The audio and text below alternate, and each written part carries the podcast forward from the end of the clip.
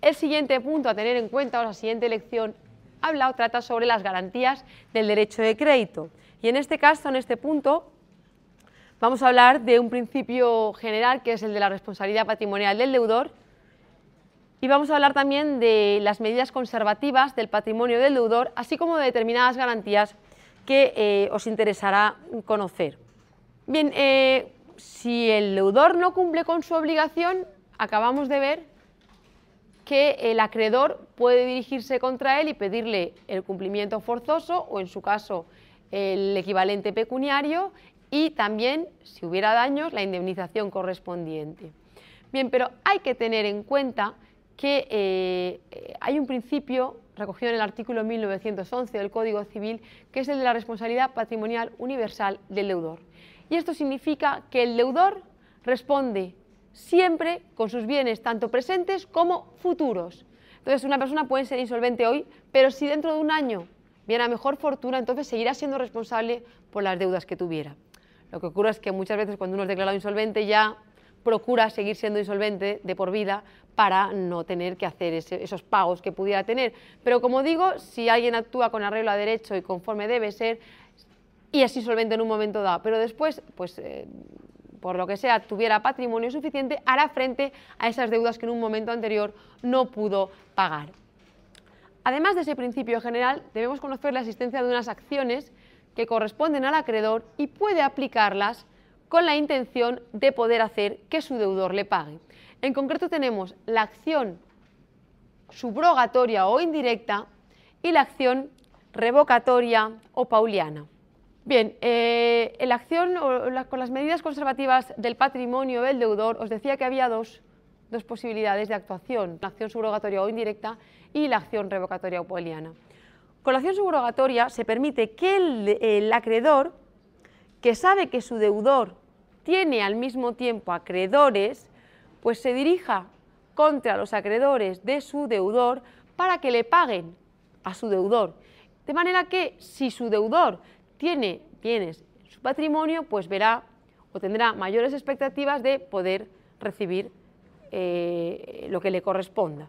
Es decir, se llama indirecta porque no ingresa directamente en el patrimonio del acreedor, sino que lo que ejecute ese acreedor ingresará en el patrimonio de su deudor. De manera que si hubiera más acreedores aparte de él, eh, el dinero que haya ingresado en el patrimonio del deudor servirá para cobrar en el orden que corresponda a los acreedores eh, que hubiera, con independencia de que haya sido uno el que lo haya ejecutado.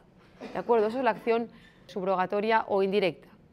Y luego la acción revocatoria o pauliana se produce cuando el acreedor se da cuenta de que el deudor ha transmitido bienes a terceras personas probablemente, sospechosamente, con la intención de evitar pagar las deudas que tenía pendientes. Es decir, si el acreedor observa que el deudor disminuye su patrimonio justo cuando empieza a tener problemas de solvencia, en ese caso, si se ejercita la acción revocatoria o pauliana, se declarará nulo eh, el ejercicio de, esas operaciones. ¿no? Si se hizo una donación, con carácter gratuito, imaginaos, es, clarísimamente tiene carácter fraudulenta, y si se hizo una, una compraventa, probablemente por un precio simbólico, en ese caso también será nula, de manera que esos bienes vuelven al patrimonio del deudor y servirán para pagar las deudas que correspondieran.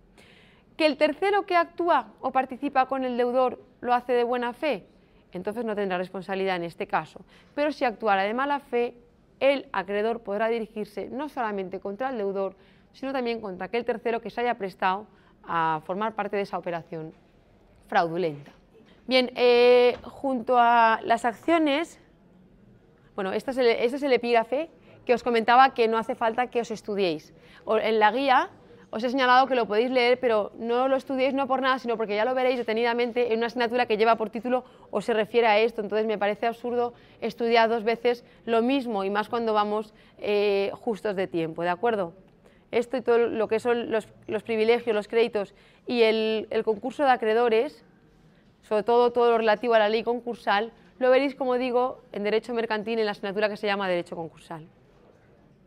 La acción directa, que en algunos casos se incluye dentro de las medidas conservativas del patrimonio del deudor, Eh, es preferible que se sitúe fuera porque eh, el acreedor la puede llevar a cabo cuando em, quiera cobrar algo y además lo puede, lo que, lo que ejercite en nombre de su deudor lo ingresa directamente en su patrimonio.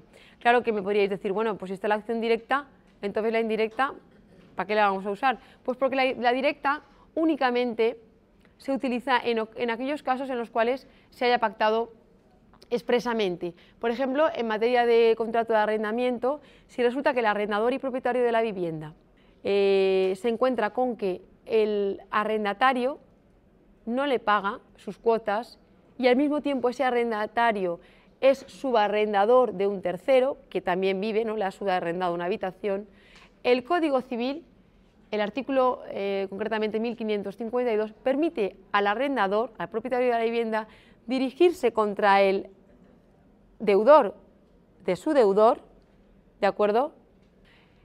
O sea, puede dirigirse, como digo, el arrendador contra el deudor de su deudor, que sería el subarrendatario, el que vive en la habitación, para que lo que tenía que pagarle al que le ha subarrendado esa habitación se lo pague al propietario. Eso es ejercer una acción directa. ¿De acuerdo? Entonces es el mismo proceso que en el supuesto de la acción subrogatoria o indirecta, solo que en este caso el acreedor se lo ingresa en su patrimonio, lo ejercitado no entra en el patrimonio del deudor y después veremos a ver qué pasa.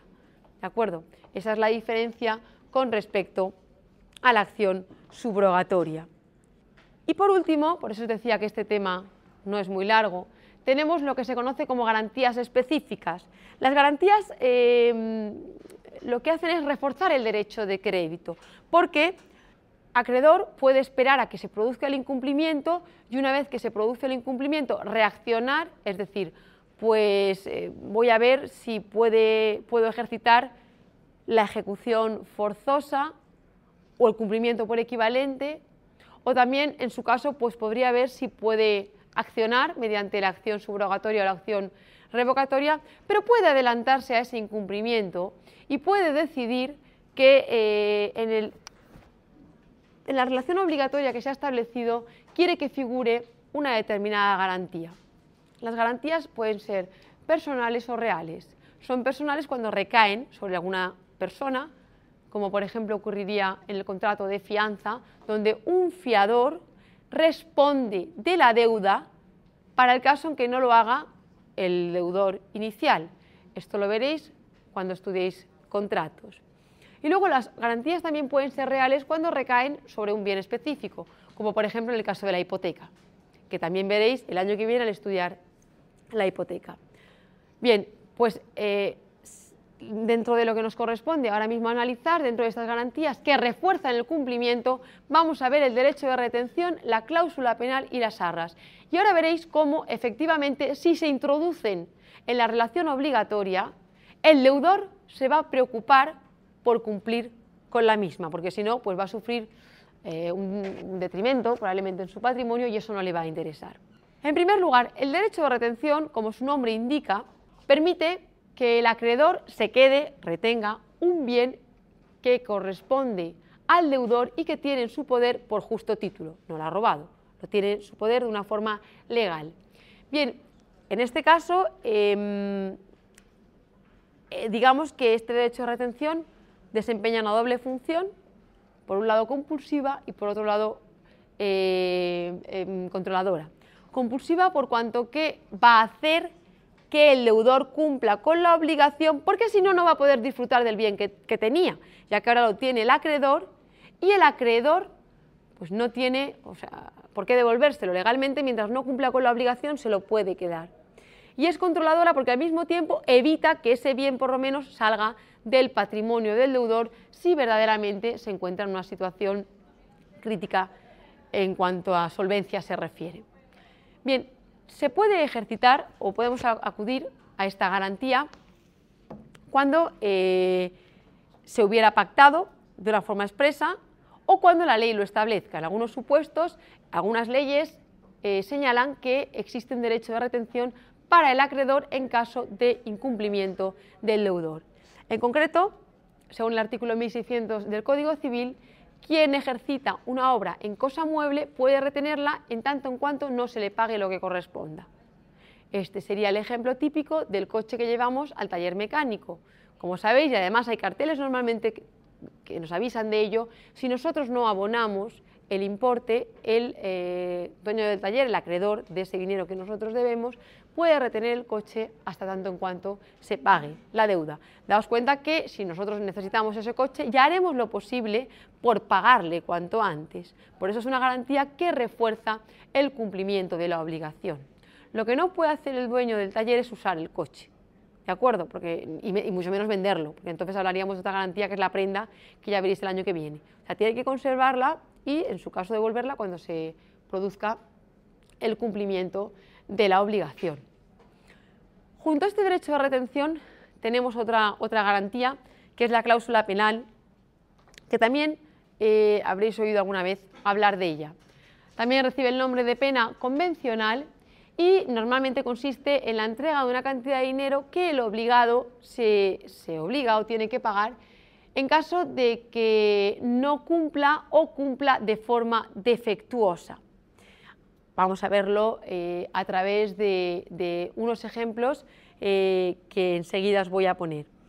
Si introducimos una cláusula penal que recibe el nombre de cláusula porque precisamente se introduce como tal en los contratos, hay una cláusula la que, corresponde al número que introduce esta, esta, garantía, probablemente el deudor cumpla, casi seguro, o se, preocupe porque se produzca el cumplimiento, sobre todo en el caso de que esa cláusula penal sea de carácter cumulativa. A ver, la cláusula penal puede ser de tres, de tres clases, sustitutiva, cumulativa y también se puede llamar o podemos hablar de la multa o pena eh, penitencial, solo que como ahora veremos, este tercer tipo de cláusula penal desvirtúa un poco la naturaleza de la misma y por tanto pues, eh, no es una verdadera cláusula penal, aunque se la sigue considerando como tal. La cláusula penal sustitutiva cuando sustituye a la indemnización que hubiera pagado el deudor en caso de incumplimiento. Imaginaos, por ejemplo, eh, pues que yo quiero abrir esa pizzería de las que os hablaba hace un momento y pone que hace unas reformas en un local y pacto con el constructor o con el maestro de obras que venga, eh, pues una fecha de entrega, de manera que en ese contrato de obra que redactamos introduzco una cláusula en la que se establece que en caso de retraso se pagará por, días, eh, por día pues la cantidad de mil euros. Imaginaos que sois los deudores si sois los deudores, ya haréis por cumplir antes que nada esa obligación, porque si no os van a sancionar con el pago de 1.000 euros diarios. Y como es sustitutiva, a mí me va a pagar eso, es decir, 1.000 euros por día, pero yo al mismo tiempo no puedo, pagar una, no puedo pedirle una indemnización por los daños que hubiera causado, porque como os digo, es una cláusula penal sustitutiva de esa indemnización. Otra cosa es que hubiéramos pactado como cumulativa, porque eso sí, la cláusula penal cumulativa hay que pactarla siempre. En caso de que no se establezca o no se diga cómo es, se va a entender siempre como sustitutiva, porque es menos grave para el deudor. Si fuera cumulativa, se va en caso de incumplimiento, el deudor va a tener que cumplir entregando esa pena, esa cláusula penal, más la indemnización en caso de daños.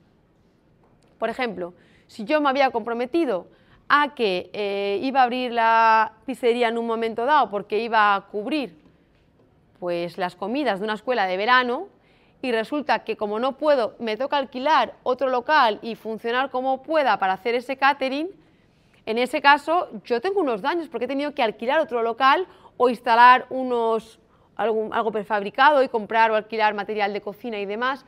Bien, si no tenía tiempo acabada la pizzería, mi local, y he tenido que alquilar eso, pues además de los 1.000 euros diarios por retraso, si he pactado que la cláusula sea acumulativa, también podré pedir los daños, o sea, la indemnización que me correspondería tanto por el daño emergente como por el lucro cesante, es decir, lo que yo he tenido que alquilar a su vez para poder dar servicio de catering a, este, a esta escuela de verano que me había contratado, como el lucro cesante, que sería lo que a su vez yo no he, podido invertir o, ganar como consecuencia de las pizzas o cenas que yo hubiera podido servir por la noche.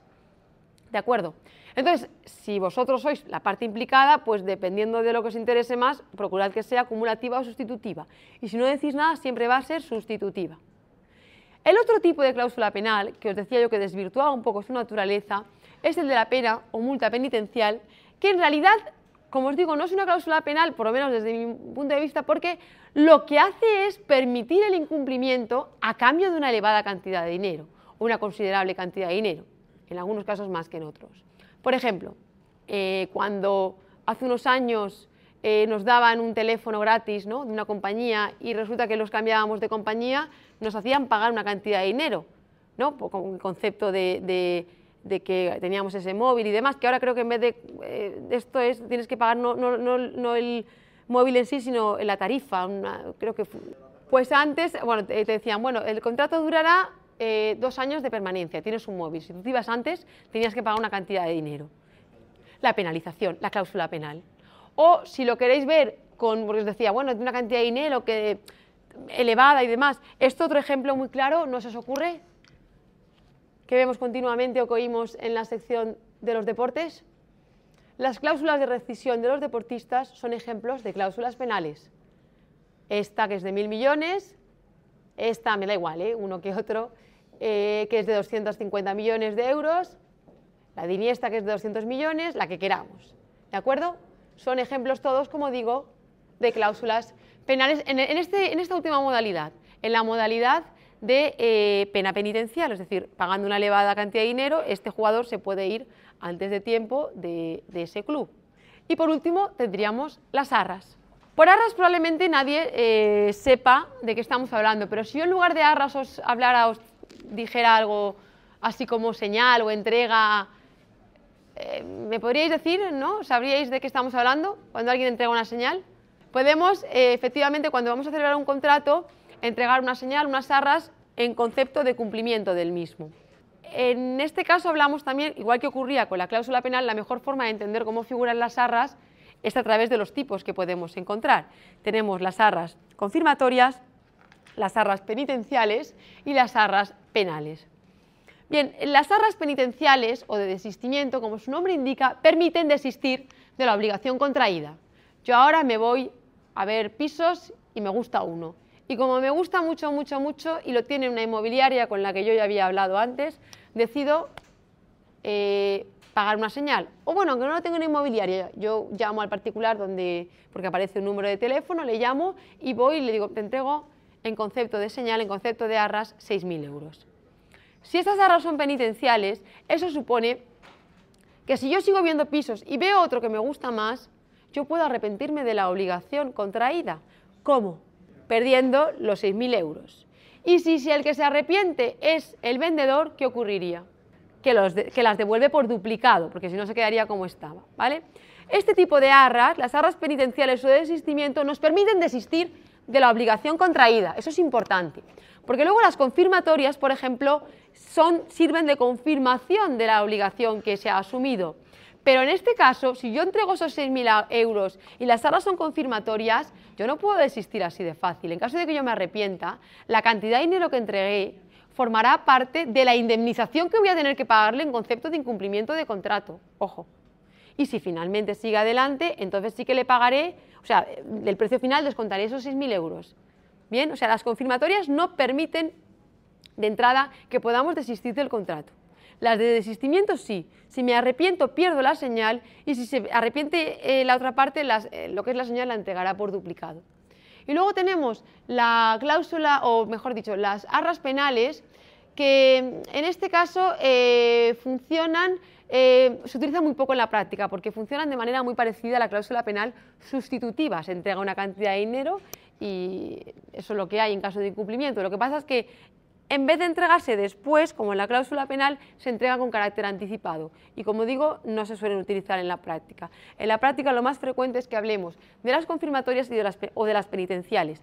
Y en este caso, eh, en defecto, es decir, si no se especifica qué tipo de arras se han celebrado, se entiende que siempre son las confirmatorias. Así que llevad cuidado con lo que os digo siempre de que en defecto de señalar cuál es la que se refleja en el contrato es, bien, pues igual que en la cláusula penal os decía que era la sustitutiva o en las obligaciones plurales os decía que era la mancomunidad, en este caso el Tribunal Supremo entiende que si no se especifica las arras celebradas son las confirmatorias.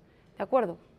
si vosotros, eh, es, lo que os decía antes, dependiendo de la seguridad o las garantías o lo que queráis hacer, lo que os favorezca más, pues jugad con este tipo de elementos. ¿no? Os puede interesar más que las arras sean de una manera o de otra, pues por ejemplo porque sois el vendedor y a toda costa queréis eh, proceder a esa operación, pues en ese caso que sean confirmatorias, porque si las arras son confirmatorias y la otra parte después quiere desistir, no puede, no puede y si quiere desistir tiene que ir a juicio, o sea, lo podemos demandar por incumplimiento de contrato y va a meterse en una historia que probablemente no le va a interesar, porque al final yo puedo eh, exigir el cumplimiento forzoso, el juez le puede obligar, ¿de acuerdo? O en su caso el cumplimiento equivalente y los daños y demás.